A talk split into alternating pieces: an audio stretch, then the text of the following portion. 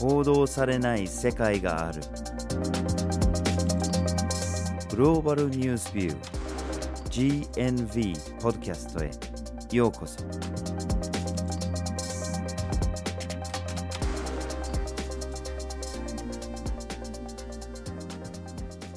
バーチャル・ホッキンスです。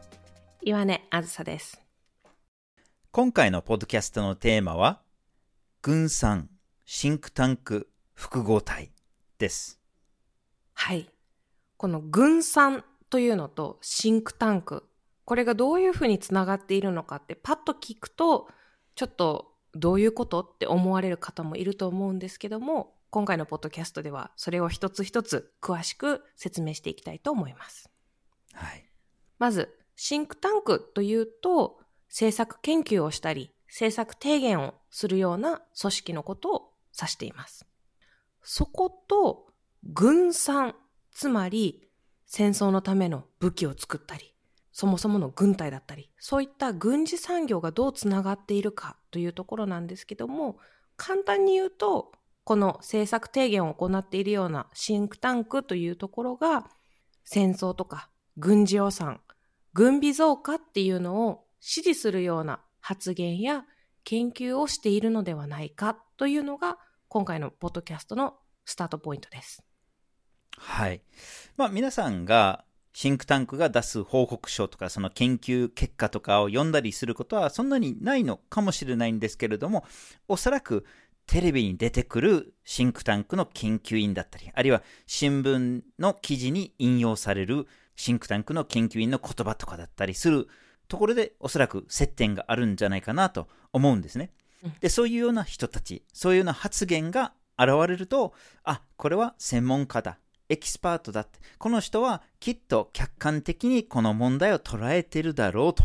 この人はきっと正確なことを言ってそうだと。で、なんかこの研究者、研究員っていうこのなんかこう独立な立場を取ってるっていうイメージがあるかと思います。で、確かに言論の自由とか思想の自由が確保されてる国では研究っていうものが、まあ、客観的に現実を捉えててもおかしくないっていうか捉えててほしいんですよね。で、そのシンクタンクの研究員がそのように振る舞ってはいるんだけれども、果たしてそうなんだろうかと。そういう疑問から今回のポッドキャストを、まあ、収録してるんですね。で、例えば中国だったり、他の権威主義のあるような国では、研究所が出してる成果は疑いの目で見てたりするのかもしれないんだけれども、まさか西側諸国、この民主主義、言論の自由があるところで、そういうようなバイアスがないだろうと思われるのかもしれないんだけれども、そこで今回は特にこの西側諸国に注目して探りたいと思います。今回のポッドキャストでは、まずはじめに軍産複合体について、二つ目にシンクタンクと紛争、三つ目に問題の背景という三つの視点からお送りします。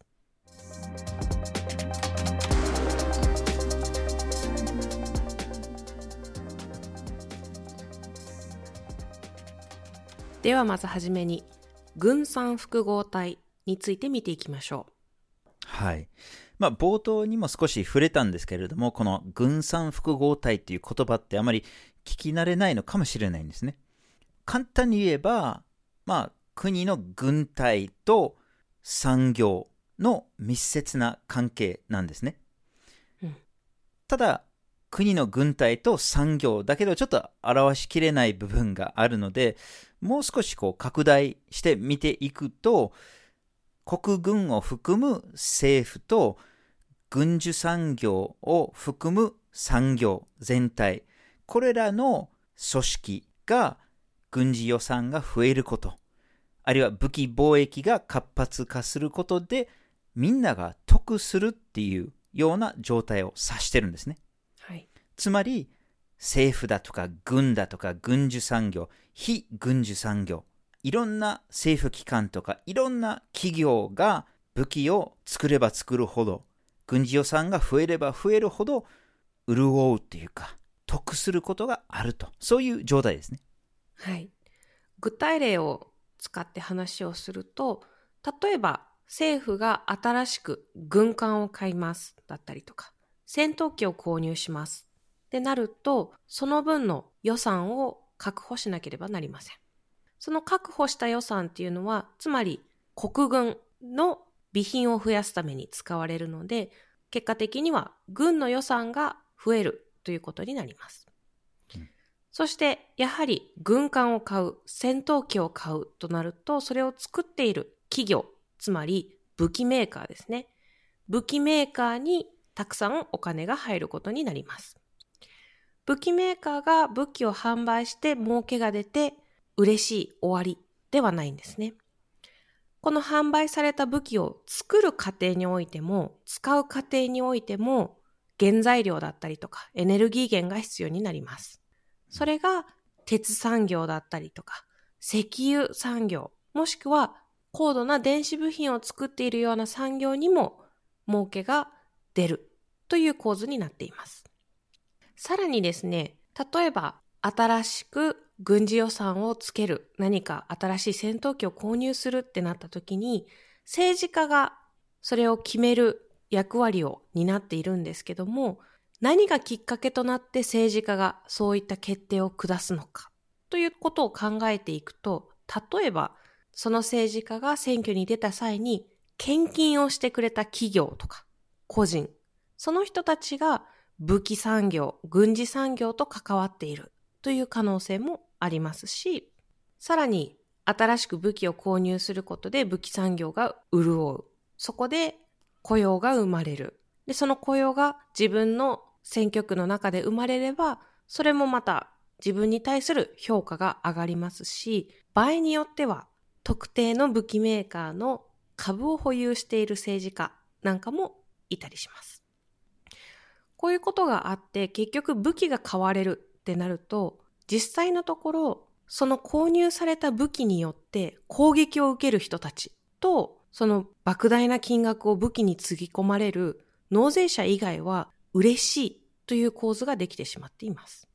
いや、本来なら武器によって被害を受ける人たちと、莫大な税金を払う人たちって、本当はその人たちを最優先に考えなきゃいけないんですけれども、うん、そういう構図にはなってないんですね。その真逆ですよね。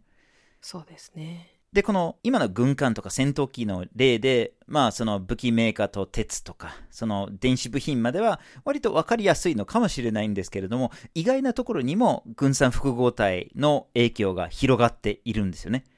で、例えばその実際の部品っていうか実際のものではない技術関連のものって、これも結構関わってくるんですよね。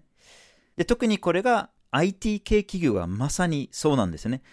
あんまり知られてないのかもしれないんですけれども、例えばアメリカの国防省が使っているデータベース、アメリカの CIA が使っているデータベース、これ Amazon が受注して維持しているんですね。で、それ以外にも Google だったり、Microsoft だったり、いろんな企業が軍事的な事業を引き受けているんですね。まあ、例えば、ドローンが標的を捉えるのに使っているソフトだとか、そういうようなものは皆さんが知ってるような技術系企業が実は軍から莫大なお金をもらって開発して提供してるわけですね。うん、そして武器メーカーの側も自分たちの作った武器を買ってもらうために努力を怠りません。うん政治家に対して巨額の選挙献金を行ったり、日頃からロビー活動というのを行って、うちの製品をぜひ買ってくださいというふうな売り込みをし続けています。さらに、メーカーと政府の回転ドアというふうに呼ばれるんですけども、メーカーと政府の間で人が行き来しているということもあります。例えば、現職のアメリカの国防長官は、元はアメリカ軍の出身なんですね。軍隊に勤めた後に武器メーカーで働いています。武器メーカーで働いた後、アメリカの国防長官として今勤めています。数年前まで武器メーカーで働いてた人が、どこからどういう武器を買うかっていう立場にいるっていうのは、これはちょっと利害関係があるような状況ですよね。そうですよね。まあまあ、ここまでは法律には触れてはいないんだけれども、まあ倫理的にどうかっていう側面がいっぱいありますよね。うんだけど、思いっきり法律に触れてる問題もたくさんあります。この武器貿易の業界っていうのはもう本当に腐敗っていうのはつきものなんですよね。で、例えば、戦闘機だとか軍艦だとか、これものすごい高額な買い物なんですよね。なので、どの武器メーカーもその契約を取るのに必死なんですね。で、その契約を取るために、やっぱり莫大な賄賂が動いてるっていうケースが、もう数々報告されているんですね。で、その賄賂が、要するに政府関係者に武器メーカーからこの武器を買ってくれるだろうと思われる政治家たちとか政府関係者への賄賂ってなるんですけれども、あんまりでも賄賂を出しすぎてて、その価格がものすごい水増しされていくっていう現象があるんですね。要するに、賄賂を出す分、やっぱり取り返さなきゃいけないので、その分高くなるんですね。ただそこで価格が跳ね上がったところで、買う側の政府関係者が困るとは全然限らないんですね。だって、税金ですから。うん、で、こんな武器が必要だ。こんな状況怖いんだ。武器が必要だっていうふうに訴えてしまえば、まあそれはしょうがないよねと。高い買い物をすると。結果的にこれどこの国でも見られるんですけれども、軍隊が不要なもの、性能の低いもの、非常に高いものを購入したりしてて、実はその国軍の軍備っていうのはかなり効率が悪いっていうような状況が報告されてます。はい。もう一つ、戦争が起こると軍事産業が儲かるっていうのはもう歴史的に見ても明らかなんですけども、2022年のロシアによるウクライナ侵攻があったことによって、実は武器メーカーがかなりの利益を出していると報告されています。例えばアメリカはウクライナに対して1兆米ドルの支援を行うと発表しました。1兆米ドルなので、ものすごい金額です。ていうか、ちょっとこれは想像はできないんですよね。この金額になると。うん、そうなんですね。この金額というのが、世界のすべての国が国連を通して行っている年間の緊急支援。その金額すべてを合わせたもののおよそ5倍であるというふうに言われているんですね。アメリカ一国だけで、アメリカ一国だけで、ウクライナ一国に対する支援のお金っていうのが、世界の年間の緊急支援の金額をすべて合わせたその5倍という想像を絶するような金額です。まあ全然人道的なものではないのは明らかですよね。はい。うん。で、この1兆米ドル何に使われるかというと、大半が軍事支援であるというふうに言われています。うんさらに軍事支援の中でも、その大半はアメリカの武器メーカーに渡っているということが報告されています。うん。つまり武器はウクライナに渡ってるかもしれないんだけれども、お金はそれを作ってるアメリカの武器メーカーに渡ってるっていう、そういう状況ですね。はい。言ってみれば、アメリカ国内の大きな公共事業みたいなものですよね。そうですよね。そんな状況の中で、金銭的なインセンティブから考えると、このロシア・ウクライナ紛争が長引いた方が武器メーカー、軍事産業、他の企業にとってもお金になるっていう状況は想像できますよね。うん、でこの戦争はもちろんお金だけではないはずです。先ほど紹介したアメリカの国防長官がこの紛争に介入するのがロシアを弱めるためだということも認めてますし、その戦略的な側面ももちろんあるんだけれども、この金銭的なインセンティブというのも、やっぱり注目せざるを得ないでしょうと。で、その結果からなのか、現在、この紛争において和平に向けた外交努力っていうのが、もうほとんど見られないんですね。うん、逆に、例えば、この和平に向けた動きが出てきたときに、それが欧米諸国に潰されるっていうようなケースがいくつかすでに報告されているんですよね。はい。なぜなのかと。この軍産複合体が関係してないのかというふうにやっぱり考えてしまいますね。はい。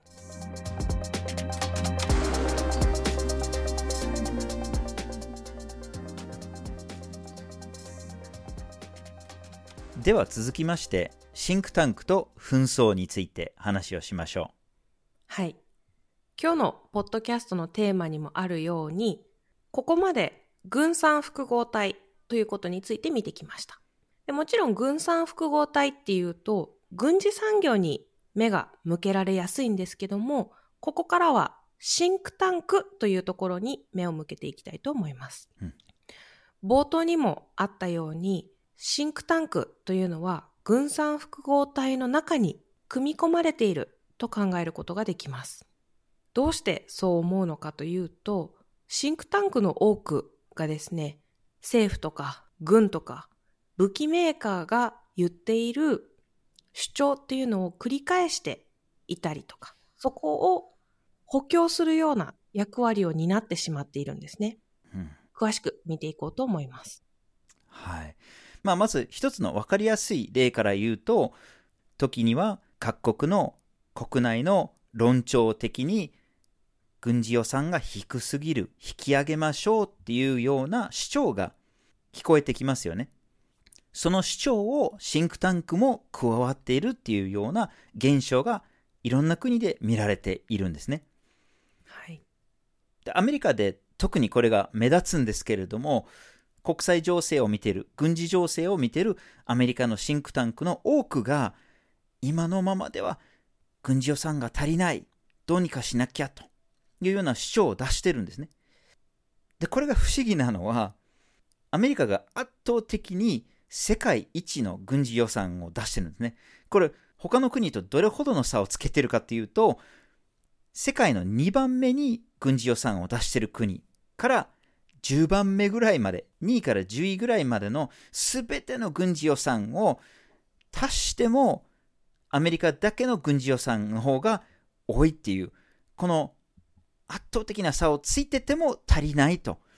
アメリカのシンクタンクたちが主張できちゃうんですね。で、アメリカの政府内とか、軍需産業内、そしてシンクタンク内での論調がそういうふうになってくると、ひたすらその軍事予算が増えていきますよね。で、これも数字で見えます。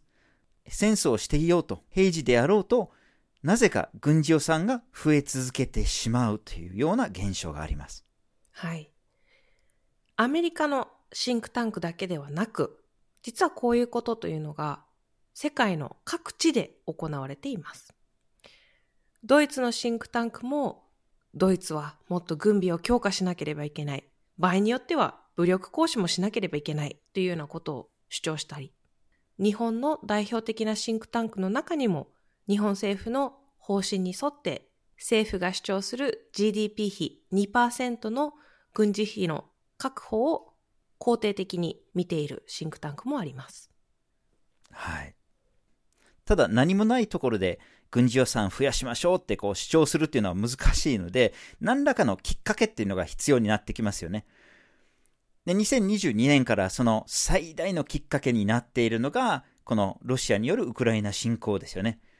やっぱりこの今の国際情勢が厳しいとか、国際情勢が怖いとか不安定とか、なんかこう、ロシアのウクライナへの侵攻を世界全体の恐怖につなげるっていうような論調が出来上がってきて、まさにそれが軍産複合体にとってのチャンスかのように見えてしまうんですよね。国際情勢が厳しいという漠然とした言葉を使って軍事予算を増やさなきゃっていう主張をするんですね。で、ここでちょっと不思議なのは、まあ、ロシアが確かにウクライナに侵攻したんですけれども、1年をかけて戦争してても、まあ、ウクライナ東部の一部を抑えるのもなかなかできてない状態なんですね。まあ、つまり、ロシアが侵攻したとしても、今回の紛争が示したのは、ロシア軍の強さっていうより、その弱さなんじゃないかっていう見方もあるんですね。つまり、これまで脅威として見てきたロシア軍が、実はそれほどの脅威ではないと。これ以上他の国に戦争を仕掛ける能力がないんじゃないかという見方なんですね。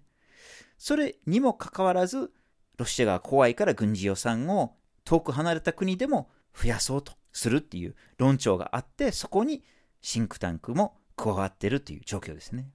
はい。さっきも出ましたけど、世界の中でダントツの軍事予算を確保しているのはアメリカなんですけどね。うんシンクタンクの話に戻ると、シンクタンク、直接的に軍事予算増やしなさいよ、このままでは危ないですよ、と言わない場合でも、結果的に軍産複合体の利益になるような主張をすることもあります。うん例えば、冷戦中というのは、世界の国々が西と東に分かれて、それぞれ軍事費を確保したり、軍備を増やしたりということをしていました。ただ、冷戦が終わった時に、世界的にも、これから軍備を減らしていこう、軍事費も減らしていこうという論調が広がりかけていました。そうなると、軍産複合体にとっては困ったことになります。武器が売れなくなる。軍事費が減っていく。そんな軍産複合体にとっての危機的状況を回避するために出てきた案というのが NATO 北大西洋条約機構を拡大していってそこに加盟する国を増やすことによってこの危機を回避しようじゃないか武器を売り続けようじゃないかという案が出てきました。もちろん武器メーカーとしては一生懸命この案を推したいですよね。そうすれば自分たちの武器が売れるから。ただこの案をサポートしていたのは実は武器メーカーだけではなくてアメリカのシンクタンクというのも一生懸命この案をサポートしていきました。結果として NATO は拡大して中央ヨーロッパ、東ヨーロッパにもアメリカの武器メーカーが武器を販売することができるようになりました。うんシンクタンクの研究成果や発言から見られるもう一つの傾向としては他国の脅威を強調するところですね。で一つ代表的な例がアメリカによるイラク侵攻の前にイラクは怖いんだとイラクは大量破壊兵器をたくさん持ってるんじゃないかと核兵器だって数ヶ月以内に完成できる状態にあるんだとそういうような論調ができてたんですけれども、それを主張し続けたのも、欧米のシンクタンクですね。うんイギリスの一つのシンクタンクも代表的な例だったんですね。で、結果的に、この大量破壊兵器を持っていなかったし、核開発だって全然進んでなかったっていうことだったんだけれども、なぜか客観的な研究の成果として、イラクは怖いんだ、持ってるんだというような主張が、シンクタンクの中から出てくるわけですね。はい。日本のシンクタンクも中国の脅威、北朝鮮の脅威などをまあ強調するんですけれども、その脅威に対する対策として、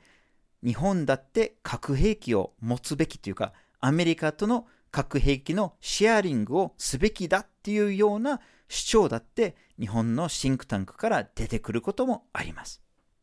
また、このシンクタンクが発表している情報というのが、どうしても客観的な事実に基づいた、客観的な研究に基づいた情報なのではないかというふうに受け取ることが多いんですけども、実は事実を曲げて意見を言っているということが指摘されています。例えば、アメリカのシンクタンクでよく目にすると思うんですけども、戦争研究所というシンクタンクがあります。ここに関して指摘されている問題というのが、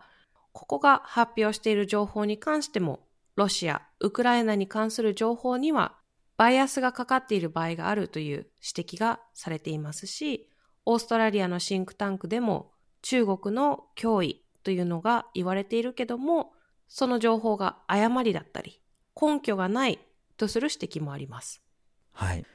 まあもちろんその自国にとって他の国が脅威ではないっていうわけではないですし、それはもちろん他の国の行動を警戒する必要がある場合もありますし、どう対応していくのかを慎重に見ていく必要があるとは思うんですけれども、割とどこの国のシンクタンクを見てても、その脅威を必要以上に強調している傾向が見られたり、あるいはその軍事予算の増加の必要性、例えば軍事予算を必要以上に増加することを促したり、軍備化を促したりするっていう傾向がどうしても見られてしまいますね。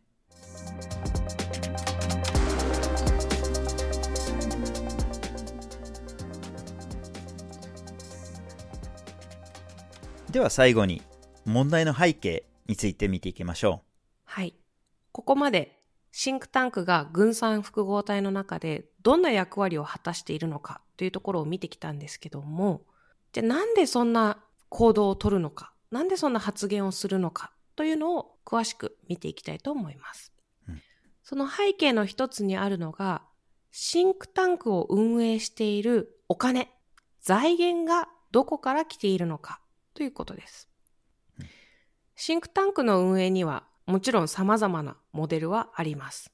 でもその中でもパターンとして多いのが、例えば政府直属のシンクタンク、もしくは政府から委託を受けていたりとか、財源の多くが政府から支払われているというシンクタンクがあります。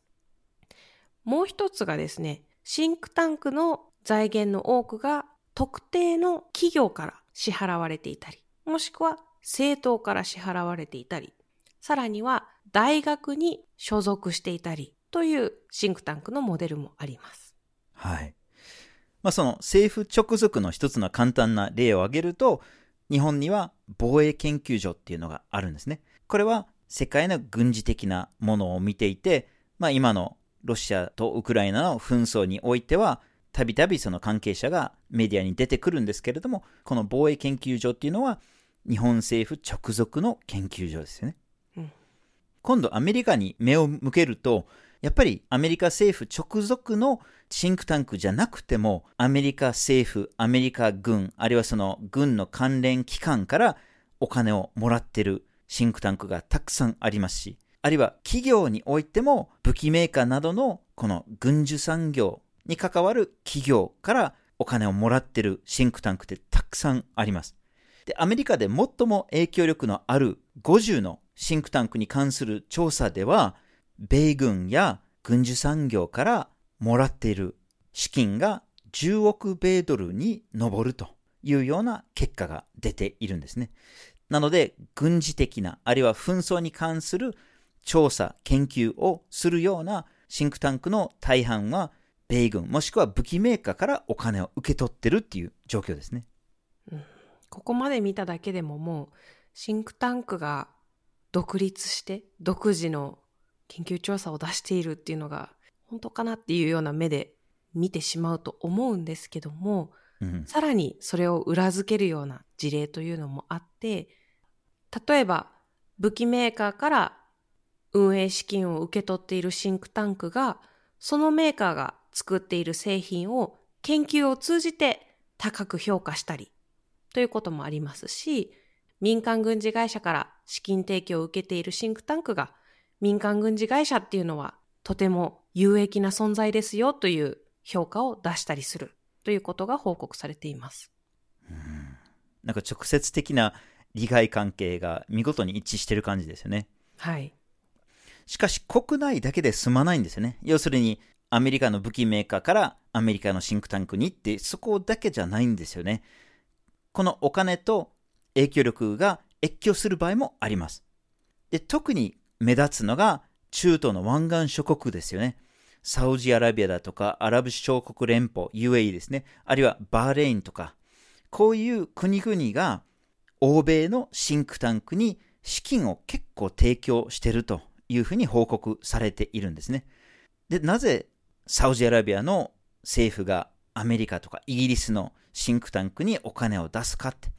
これやっぱり自国に関する論調とか、自国に対する政策に影響を与えるためじゃないかというふうに思われているんですね。まあ、例えばサウジアラビアとか UAE っていうのがイエメンで非常に破壊的な戦争をしてるんですね。アメリカがそれを支持してるんだけれども、その支持がなくならないために、サウジアラビアがやってることが正しいんだっていうような調査を求めてるんじゃないかって、そういうふうに思われたりしてるんですね。でもちろん、シンクタンクがなぜそんなことをするかっていうと、それはやっぱり資金源を確保するために、そういうような論調を作ってたりするっていうふうに考えられますね。はい。シンクタンクの売りっていうのが、独立した立場から研究を行っている。客観的な情報を出していますよと見えるところなんですよね。あたかも独立した立場から見解を述べているように振る舞っているシンクタンクたちがおすすめの武器メーカーの名前をポロッと言うと、政府からすると、あ、これはいい情報だ。じゃあ、シンクタンクのお墨付きもあるし、ここのメーカーの武器を買いましょうと言って予算を確保したり、その武器メーカーに武器を発注するということがしやすくなります。これまでの話にもあったように、このシンクタンクの財源とシンクタンクが出している研究と、これ、まあ大きな問題とも捉えることができると思うんですけれども、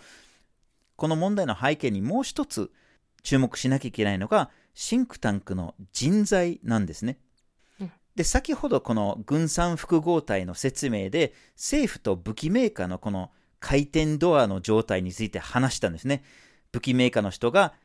政府の関係者になってたり、政府の関係者が武器メーカーに行ってたりとか、そういう問題に触れたんですけれども、実はこの政府と軍とシンクタンクとの間の回転ドアもあるというふうにされてるんですね。で、例えば、退役軍人だとか政府関係者が政府との関連の強いシンクタンクに天下りしたり、あるいは天下りじゃなくても普通に退職してシンクタンクに転職するっていうケースが多々あります。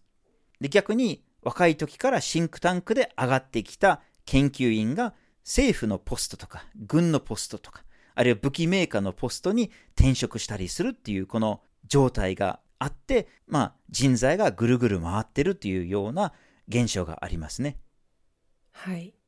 この人材がぐるぐる回っている現象の中に、シンクタンクというのが政府にとって大事な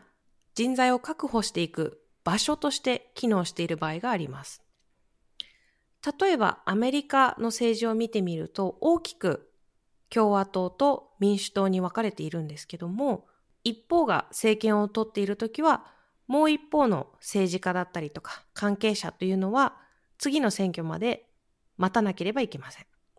その間にシンクタンクに転職をして、政策関連の研究などをしておくことによって、また政権が変わった時には即戦力として政府のポジションに戻っていくという流れもあります。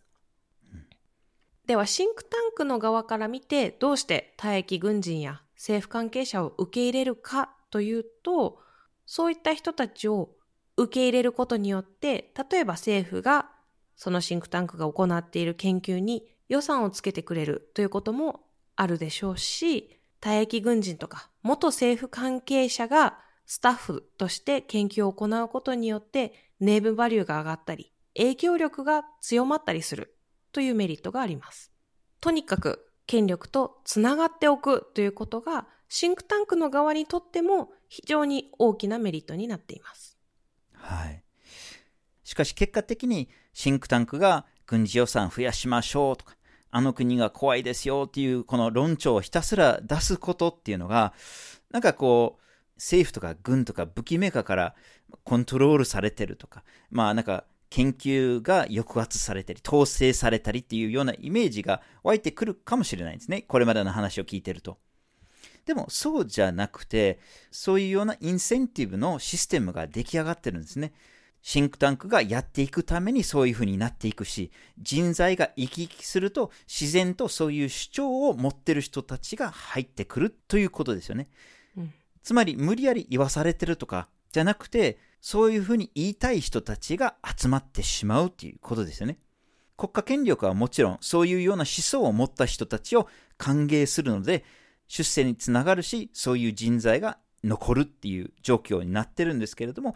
同時にこの権力に群がる人たちがたくさんいて、その人たちがそういう環境にいると同じような思想になっていく。そういう組織内の文化が確立されていくっていう現象だと言えるかと思います。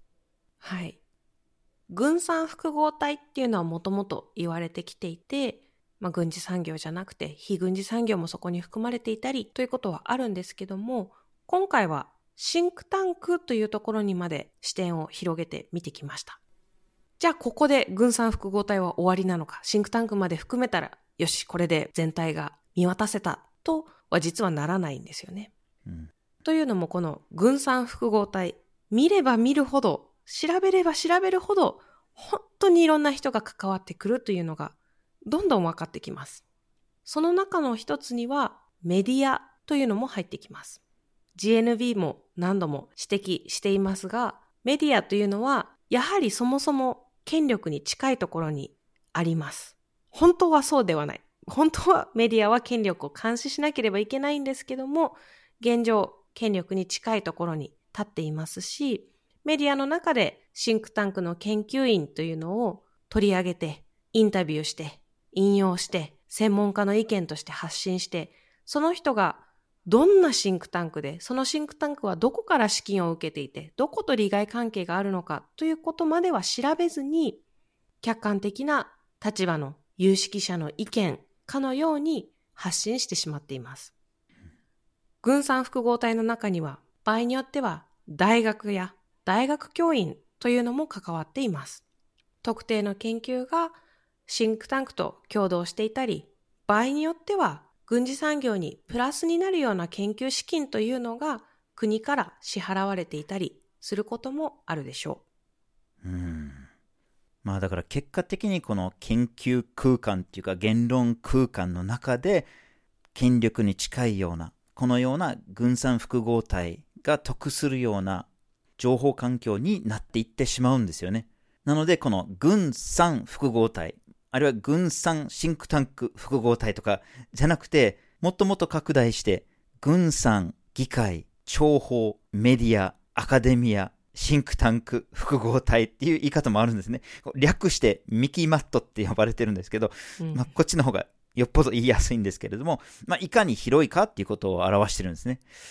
もっと単純に言って、軍産プロパガンダ複合体っていう言い方もあります。まあ仕組みはどうであれ、今回のウクライナへのロシア侵攻でわかるように、結局のところは言論空間で残るのがロシアを撃退しなきゃロシアに対して戦争しなきゃって、そういう情報ばかりが残ってしまうんですね。和平に向けた試み、和平を促そうとする声っていうのは結局我々の耳に届かないというような悲しい状況で終わってしまってます。今回のポッドキャストは、軍産シンクタンク複合体というテーマでお送りしました。まずはじめに、軍産複合体について二つ目にシンクタンクと紛争について、そして最後に問題の背景という三つの視点からお送りしました。